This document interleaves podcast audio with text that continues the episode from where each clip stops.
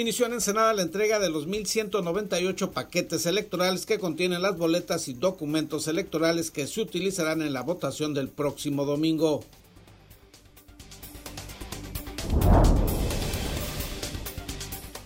Hasta la noche de ayer martes no se había definido aún quiénes serían las candidatas propietarias y suplentes del partido Morena a la diputación del 17 distrito de la coalición Juntos Haremos Historia.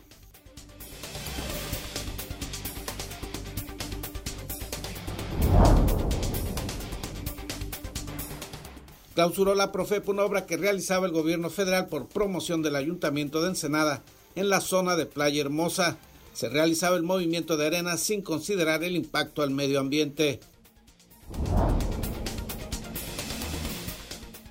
Dos homicidios más en Ensenada. Un hombre fue muerto a tiros ayer y la mañana de este miércoles se encontró una persona ejecutada en la prolongación de la avenida Ruiz.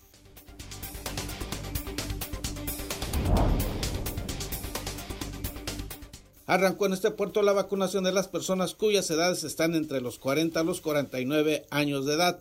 Se reporta por parte de las autoridades sanitarias una buena respuesta de ese sector de la población.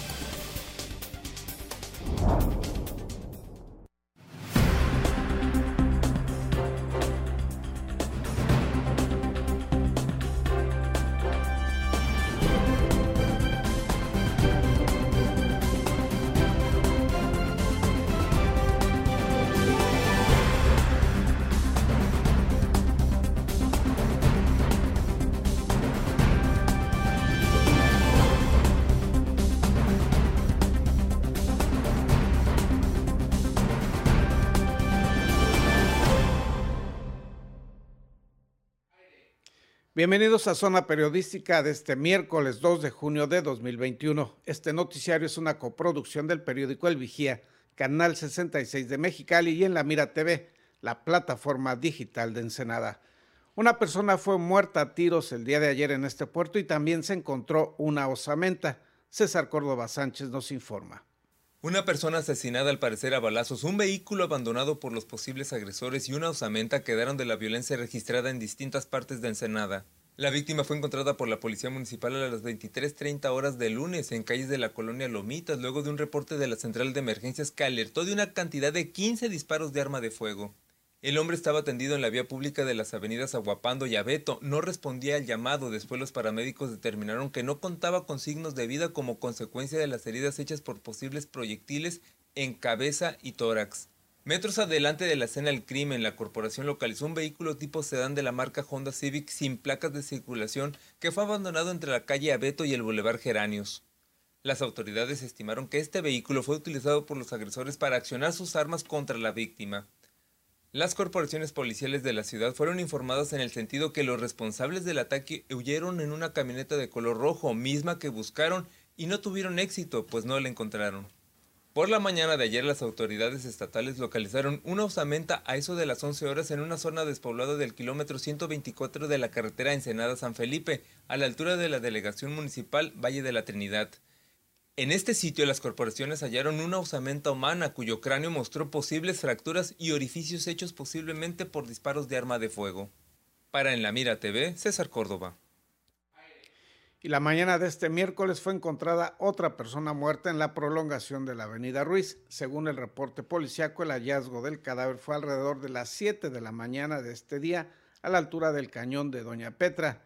En ese sitio se reportó una persona tirada sobre la vía pública y al llegar los cuerpos de emergencia se confirmó que ya no contaba con signos vitales, por lo que se procedió a dar aviso a la Fiscalía General del Estado. David Amos nos tiene más información policiaca. Por la posesión de marihuana y cristal quedaron detenidos una mujer y tres hombres en distintas colonias del norte del municipio.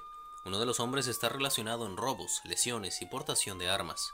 La Guardia Estatal de Seguridad e Investigación capturó en la delegación La Misión a Carla Lisset, de 20 años, por tener en su poder siete envoltorios de plástico, con una cantidad aproximada a los 5.5 gramos de metanfetamina, mientras que en el exegido Úrsulo Galván Los uniformados arrestaron a Daniel, de 41 años, y Jairo René, de 48, porque tenía entre sus pertenencias una cantidad cercana a los 980 gramos de marihuana. La mañana del lunes, una mujer fue despojada con violencia de su vehículo en las cercanías de la unidad deportiva Sullivan. La policía municipal registró el robo clasificado como violento a las 9.10 horas de la mañana y ocurrió sobre la calle del mar del fraccionamiento Playa Ensenada, frente a la unidad deportiva Juan Abelardo Rodríguez Sullivan. La víctima, una mujer, fue despojada de su vehículo por un desconocido en poder de un arma, quien exigió con amenazas que entregara las llaves de la unidad y logró su objetivo. El desconocido huyó del lugar en un automóvil tipo sedán de la marca Toyota Corolla de color blanco y modelo 2012. La Fiscalía General del Estado logró una sentencia condenatoria de 50 años de prisión contra Gibran Joaquín Lara Ávila por el delito de homicidio calificado en agravio de dos hombres que eran sus compañeros de trabajo en un empaque. Resultado de un juicio oral, el juez dictó fallo condenatorio y condenó al acusado al pago total de 1.777.803.000 pesos por concepto de indemnización por muerte y gastos funerarios. Las pruebas aportadas por la Fiscalía establecieron que el crimen sucedió el 13 de mayo de 2018 en las inmediaciones de la empresa Fegex, ubicada en el exegido Chapultepec. En el lugar, a consecuencia de heridas de proyectil de arma de fuego, perdió la vida Carlos Viviero Zambriz, de 30 años, mientras que otro individuo identificado como Bernardino Pedro Valencia, de 21 años, falleció horas después en la clínica 8 del IMSS. La balacera del domingo por la noche en donde una persona falleció y otras quedaron heridas ocurrió por causas aún desconocidas en una fiesta popular del parque ubicado en el exegido Ignacio Zaragoza. Los violentos hechos fueron registrados por la Policía Municipal a las 20.50 horas en el citado exegido, perteneciente a la Delegación Municipal Francisco Zarco, en el Valle de Guadalupe, mejor conocida como la Ruta del Vino. Para En la Mira TV, David Amos. Y en otros asuntos, inició la vacunación en este puerto de las personas que tengan entre 40 a 49 años de edad. David Amos nos informa. Con la llegada de 125.000 vacunas COVID de la marca AstraZeneca a Baja California, la Secretaría de Salud del Estado activó este martes la inmunización para la población de 40 a 49 años de Ensenada y continuará con la estrategia en este rango de edad en Mexicali. El secretario de Salud del Estado, Alonso Oscar Pérez Rico, precisó que por el momento solo para Mexicali y Ensenada está autorizada la inoculación para dicho rango de edad. En Mexicali los puestos de vacunación de este martes para adultos de 40 años en adelante son FEX, Cuartel Militar 23, Regimiento de Caballería Motorizado, Plaza Cachanilla y Plaza Sendero. Mientras tanto, en el puerto de Ensenada los sitios son Centro de Alto Rendimiento en Valle Dorado, Instituto Tecnológico de Ensenada, Escuela Primaria Matías Gómez, Escuela Profesora Petronila Sandes y el CECITE Plantel Ensenada. En el caso de Tijuana solo están habilitados puntos de vacunación para población de 50 y más. Son el nuevo centro de gobierno en la zona este, Preparatoria Federal Lázaro Cárdenas y la escuela primaria Miguel F. Martínez. El secretario de Salud dijo que las mujeres embarazadas pueden acudir a cualquier punto de vacunación habilitado en el estado y serán inmunizadas. Para este grupo de población también está en servicio el Centro de Salud Rosarito. En Baja California, 928.229 personas han sido vacunadas contra el coronavirus. De ese número, más de 370.000 ya cuentan con su dosis completa. Cabe destacar que en el rango de 40 a 49 años se inmunizaron entre domingo y lunes pasado 28.315 adultos. El doctor Pérez Rico indicó que están por llegar en estos días las vacunas Pfizer para la aplicación de segunda dosis en ciudadanos de 50 a 59 años de la zona costa del estado. Para En la Mira TV, David Amos. Clausuró el gobierno federal una obra que realizaba el gobierno federal. Los detalles luego de una pausa publicitaria.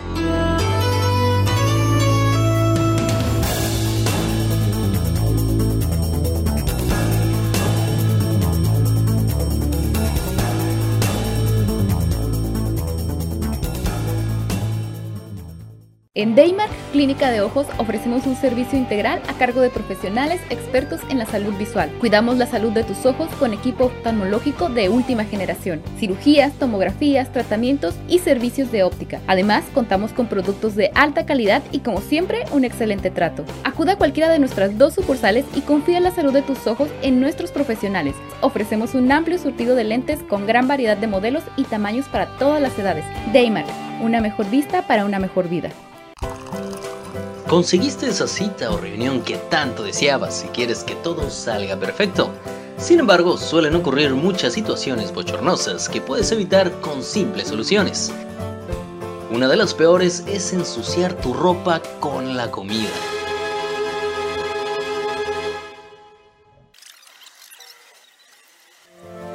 No te manches, usando nuestros baberos de alta calidad y diseños únicos. Protégete con estilo, siempre tenlos contigo. Eventualmente lo vas a agradecer.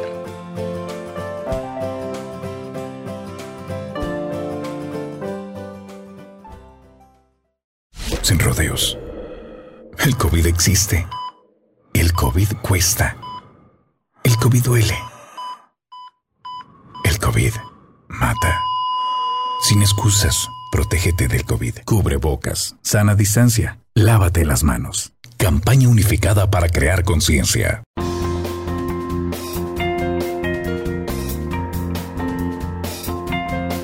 Usa cubrebocas. Puede salvar tu vida, la de tu familia y la de todos. Indispensable para salir y sana distancia. Por tu salud, no te lo quites. Salva vidas. Póntelo. Somos periodistas y lo traemos bien puesto. Por tu seguridad y la de todos, usa el cubrebocas siempre. Somos periodistas y lo traemos bien puesto. Que si todos usáramos cubrebocas, esto se acabaría. Así es que por responsabilidad con los demás y contigo mismo, usa tu cubrebocas. Soy periodista y lo tengo bien puesto. Cuídate y cuida a los demás. El cubrebocas puede hacer la diferencia.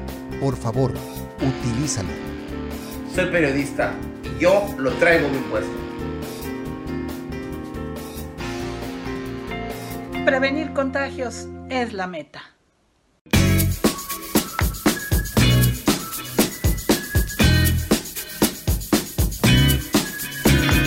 Porque recordar es volver a vivir. En imaginarte te podemos ayudar. No dejes que tus memorias se pierdan y deja que trasciendan en el tiempo. Ofrecemos el servicio de transfer de audio y video de distintos formatos a archivos digitales. Búscanos en Facebook o llámanos. Atesora tus mejores recuerdos en imaginarte.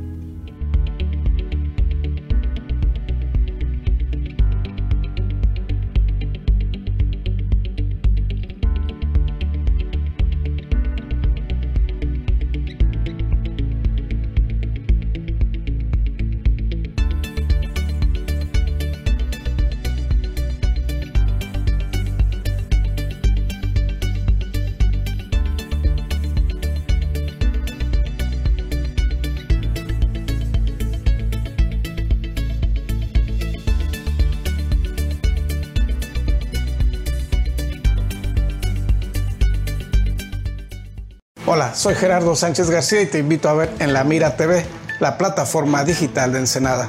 Síguenos a través de nuestras redes sociales.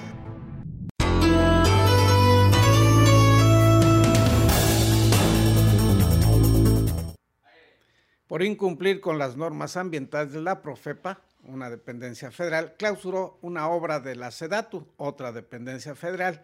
Dicha obra fue promovida e impulsada por el gobierno municipal. David Damos nos tiene dos pormenores de esta divertida y absurda historia. Por no mostrar la autorización de impacto ambiental ni la concesión de la SOFEMAT y los terrenos ganados al mar, este lunes la Procuraduría Federal de Protección al Ambiente en Baja California clausuró uno de los proyectos del Programa Emergente de Mejoramiento Urbano por parte de la Secretaría de Desarrollo Agrario Territorial y Urbano en Playa Hermosa, donde se construirá un skate park y por el cual se removió arena y dunas costeras. La doctora Maya Ruiz de Alegría Arzaburu, investigadora de la UABC, platicó las funciones de las dunas costeras y del fuerte impacto ambiental que causará la remoción de arenas en Playa Hermosa. Tener una, una duna o una acumulación de arena en la parte alta de la playa es una protección natural, es algo que deberíamos estar orgullosas de tenerlo. Hay muchas playas, muchas costas en el mundo que están erosionadas y que no tienen esa, esa cantidad de arena eh, que proteja eh, al, a la costa a futuro. Su función es protegerlo y la protección es cuando llegan las olas eh, grandes en invierno, se llevan esa arena, generalmente se erosiona arribita del nivel de marea alta y esa arena vuelve cuando tenemos oleaje en calma en verano. Entonces necesitamos ese espacio que es dinámico, que va y viene, tenemos que conservarlo. Playa Hermosa podría desaparecer a largo plazo. Con dichas acciones, mencionó Amaya Ruiz, y sin menospreciar también el daño a la fauna y flora, así como los sitios de anidación de aves playeras que terminarían por no existir más en esta zona. Pues eliminar eso o aplanarlo, solamente aplanarlo, las consecuencias pueden ser que a largo plazo la arena no vuelva, que se pierda la anchura de la playa que necesitamos tener. Y si la, la arena no vuelve, eh, lo que va a pasar es que la playa se va a hacer más estrecha, más estrecha, más estrecha y puede que en un momento incluso la arena no se retenga y nos queden puras piedras. La cueva del Tigre es el claro ejemplo de lo que va a suceder en esta playa si se continúa con estos trabajos de remoción de arena, señaló la investigadora.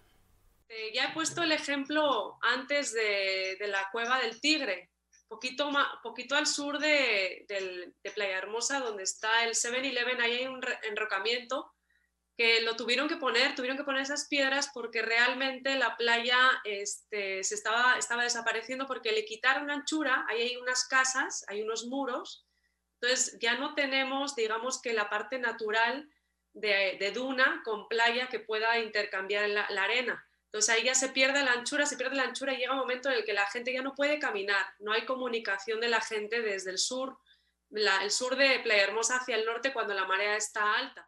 Las autoridades municipales en días anteriores reiteraron que todas las obras se están efectuando en cumplimiento con lo que marca la normatividad, buscándose impactar lo menos posible el ecosistema.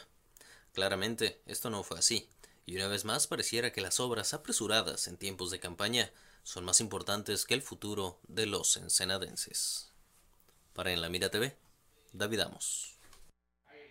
Inició la entrega de las boletas y documentos electorales a utilizar en la votación del próximo domingo 6 de junio. Este lunes 31 de mayo inició en Ensenada la entrega de los 1.198 paquetes electorales que contienen las boletas y documentos electorales que se utilizarán en la votación del próximo domingo 6 de junio, en la que se elegirán gobernador o gobernadora municipios y diputados o diputadas locales y federales. Arrancamos el día 31 de mayo, el lunes 31 de mayo, y tenemos previsto concluir a más tardar el 4 de junio. La Ley General de Instituciones y Procedimientos Electorales nos indica que cinco días previos a la jornada, a la jornada electoral y hasta dos días antes de la jornada se deben de hacer la entrega correspondiente a los paquetes electorales a las presidencias de las mesas directivas de casilla. En esta ocasión se están entregando dos paquetes. David Rodríguez García, vocal ejecutivo y presidente del Consejo Distrital del 03 Distrito del Instituto Nacional Electoral, señaló que en cada uno de los 599 centros de votación que se instalarán en este distrito se entregaron dos paquetes, uno para la elección federal y el otro para los comicios locales. Destacó que los trabajos de preparación de la jornada electoral se han desarrollado sin ningún contratiempo y con una excelente respuesta de los ciudadanos que fueron seleccionados para ser funcionarios de casillas. El primero corresponde a la elección de, la candidatura de Diputación Federal, que es un paquete integrado por, la Junta de, por el Consejo Distrital del INE. El otro paquete es un paquete que contiene las boletas y actas correspondientes a la elección de la gobernatura, diputaciones locales y ayuntamientos, que es un paquete integrado por los consejos distritales del Instituto Nacional Electoral de Baja California. La entrega se hace simultánea puntualizó que el 03 Distrito Federal Electoral no comprende todo el territorio electorado ensenadense, pues este municipio está dividido en dos distritos federales, el 03 y el 07, este último que abarca principalmente la zona norte de la municipalidad, así como de la zona urbana. Para la elección federal se contará con 384 mil boletas correspondientes a igual número de electores en Ensenada y San Quintín. Este, estamos entregando 599 paquetes federales y 599 paquetes locales. Estamos hablando de 1.198 paquetes ¿sí? para 599 casillas electorales. ¿sí? Las boletas que se recibieron fueron más de 384 mil para el caso de la elección federal. Debe ser un número muy similar en el caso de las elecciones a nivel distrital 03. El funcionario exhortó a los ciudadanos a que acudan a votar este domingo y reiteró el llamado a hacerlo respetando las siguientes indicaciones sanitarias para la prevención del COVID-19. Utilizar el cubrebocas al ir a votar, mantener una distancia mínima de metro y medio en la fila, llevar su propio plumón o pluma para marcar la boleta y seguir todas las instrucciones sanitarias que pidan los funcionarios de casilla. Informó para la Mira TV Gerardo Sánchez García. Y hasta la noche de ayer martes no se había definido aún quiénes serían las candidatas propietaria y suplente del partido Morena a la diputación del 17 distrito de la coalición Juntos Haremos Historia según informado por el Consejo del 17 Distrito, al vencerse el plazo fijado por este organismo electoral para que dicha coalición sustituyera a Miriam Cano Núñez, propietaria, y a su suplente Cecilia García Valle, no se había realizado la sustitución, por lo que se dio aviso al Consejo General del Instituto Estatal Electoral de Baja California. Según lo establecido en la normatividad electoral, el instituto tiene a su vez que notificar a la coalición de que no se había realizado la sustitución y establecer un plazo perentorio para que esta sustitución se efectúe o bien dicha alianza partidista se quedaría sin candidato en el mencionado distrito. En el Instituto Estatal Electoral todavía no se tiene información si ya se realizó dicha notificación. Asimismo, de manera extraoficial trascendió que el partido Morena y la ex candidata Cano Núñez interpusieron un recurso de impugnación por la cancelación de su registro ante el Tribunal de Justicia Electoral de Baja California, del cual todavía no se tiene una resolución. Vamos a ir a una pausa, al regreso una entrevista con Brenda Mendoza Caguanishi, candidata de la Alianza Va por Baja California.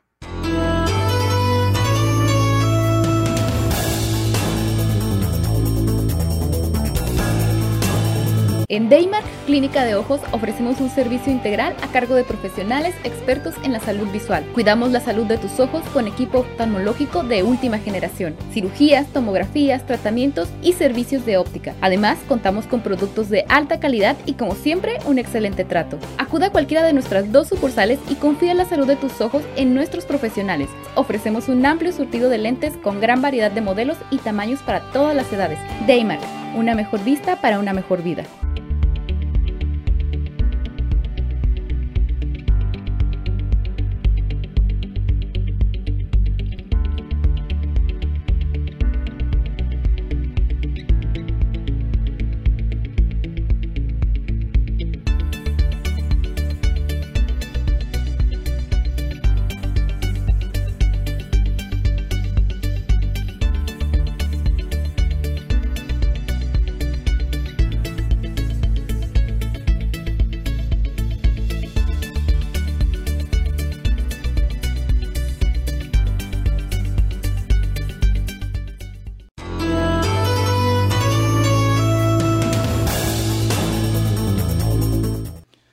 Acompaña Brenda Mendoza Caguanishi, candidata a la alcaldía de Ensenada por la coalición Va por Baja California, integrado por los partidos Acción Nacional, Revolucionario Institucional y de la Revolución Democrática. Le agradecemos su presencia para esta entrevista. No, no, no. Gracias a ustedes por invitarme y por tenerme aquí y, y prestarme este espacio tan importante. Candidata, estamos a unas horas de que concluya la campaña, de que se dé ya esta votación.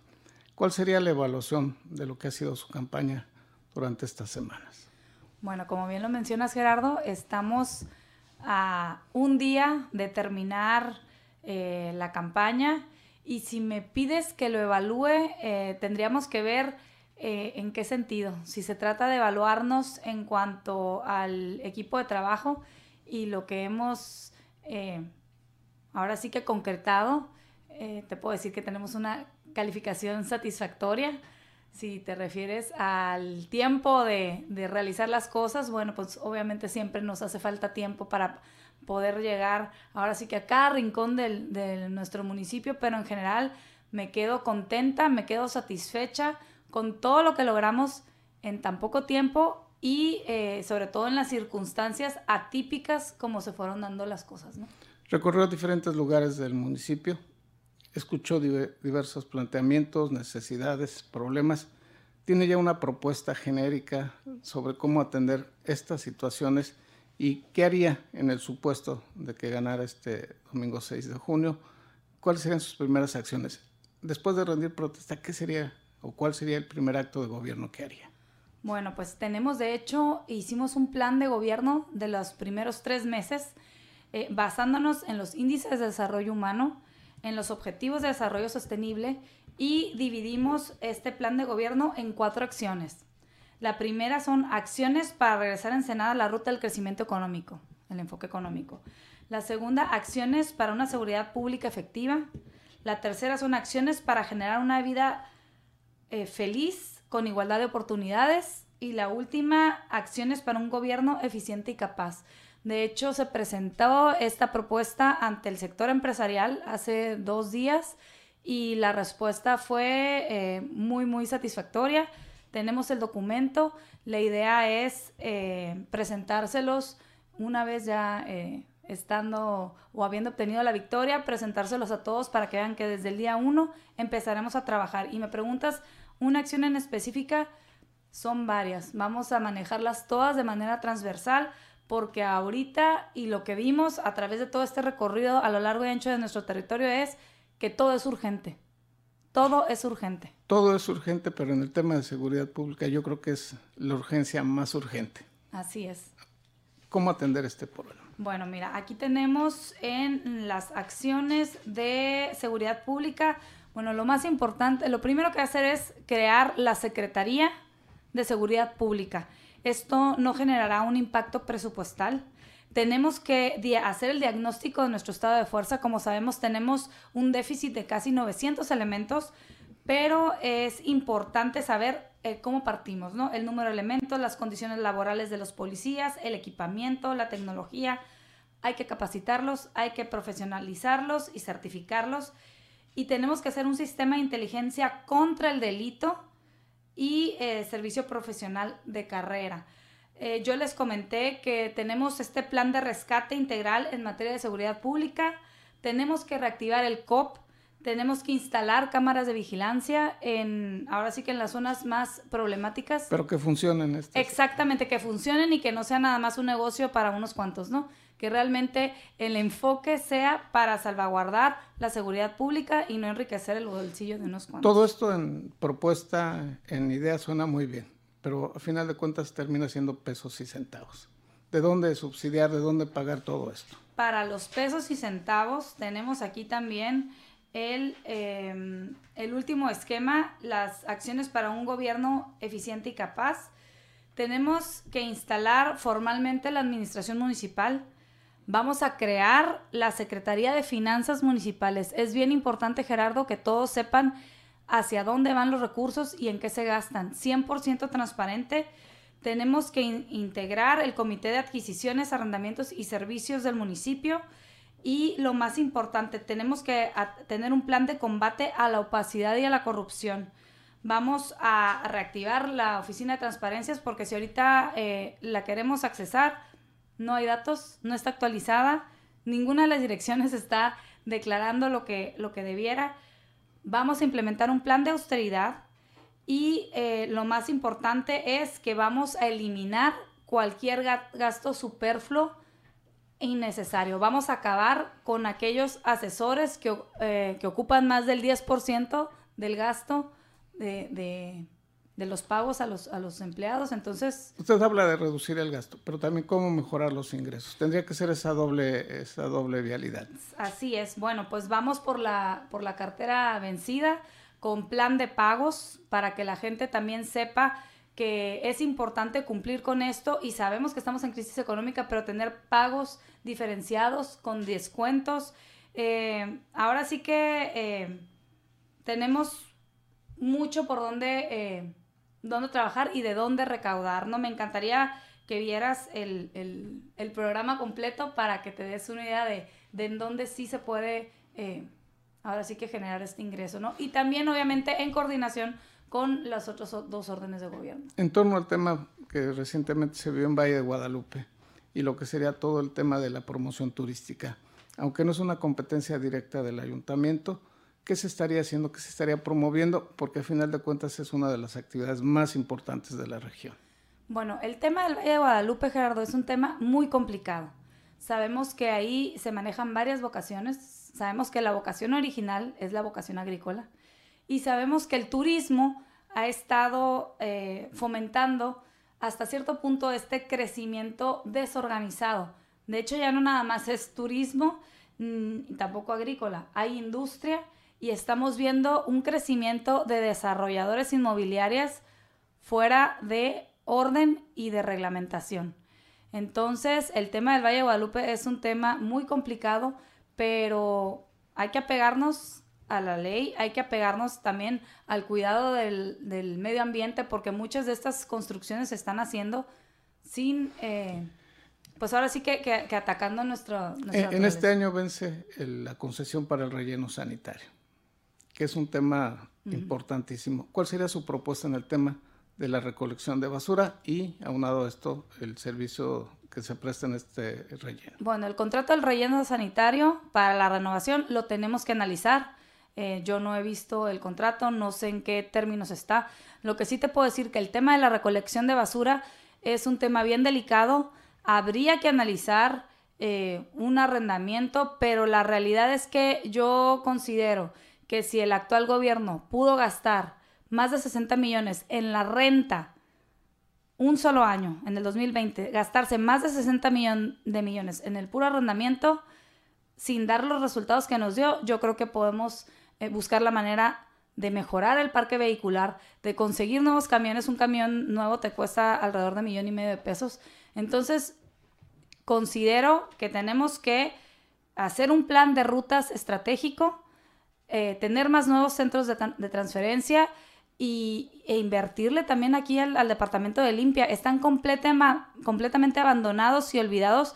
Estuve con ellos hace dos, tres días igual y las condiciones en que tienen a los, a los, al personal del departamento de limpia es increíble. Ni uniformes, ni guantes, ni botas, ni nada existe. Entonces... Candidata, el tiempo se nos acabó. Ay, no un mensaje final, ya Bueno, el mensaje es pedirle a la ciudadanía que este 6 de junio salga a votar. Que si usted no está contento, si no está conforme con el actual gobierno, la única fuerza política que puede quitar a Morena del poder somos los candidatos de la alianza. Así que te pido tu voto por el PAN, por el PRI o por el PRD. Que votes por Brenda Mendoza para la alcaldía este 6 de junio. Muchas gracias. Gracias, candidata.